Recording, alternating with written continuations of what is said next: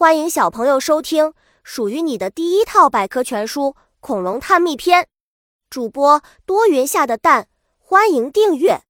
第零零六章：侏罗纪。侏罗纪是中生代的第二个纪，大概从距今二点零五亿年开始，到距今一点三五亿年结束。这一时期气候湿润，植被繁盛，也是恐龙的鼎盛时期。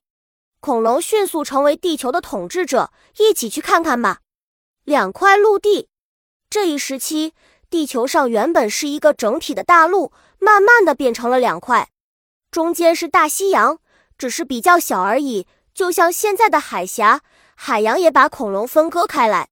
侏罗纪时期诞生了许多恐龙，陆地上产生了雷龙、梁龙，还有凶猛的异特龙、永川龙等肉食性恐龙。它们经常在丛林、湖滨出没。另外，鱼龙、蛇颈龙在海洋中出没，翼龙在空中自由飞行。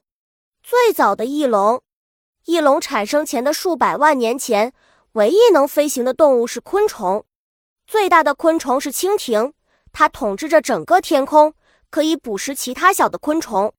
可翼龙出现了，它代替巨大的统治者。蜻蜓成为了空中新的翼龙小型恐龙。在侏罗纪，除了一些庞大的恐龙，还有一些小型恐龙，它们就是小鸟龙，和猫一样大，是动作迅速的食肉类恐龙，主要靠在灌木丛中追捕蜥蜴和其他小动物为生。小知识：鸟类首次出现在侏罗纪，在白垩纪，鸟类得到了很大发展。侏罗纪食草恐大饱口福，侏罗纪植被丰盛，植食性恐龙可以大饱口福。如此一来，丰富的猎物也让更多的肉食性恐龙无比繁盛，所以恐龙是不会饿着的。本集播讲完了，想和主播一起探索世界吗？关注主播主页，更多精彩内容等着你。